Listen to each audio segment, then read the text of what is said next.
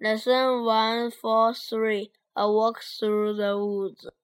I live in a very old town which is surrounded my, by beautiful woods.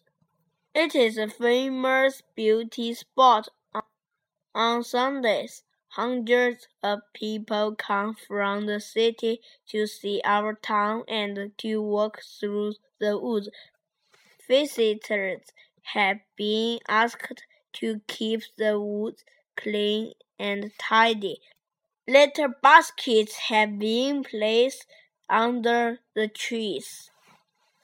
But people still throw their rubbish everywhere. Last Wednesday, I went for a walk in the woods. What I saw made me very sad. I counted seven old cars and three old refrigerators. The litter baskets were empty, and the ground was covered, covered with, with pieces of paper, cigarette ends, old tires, tires, empty bottles, and rusty tins.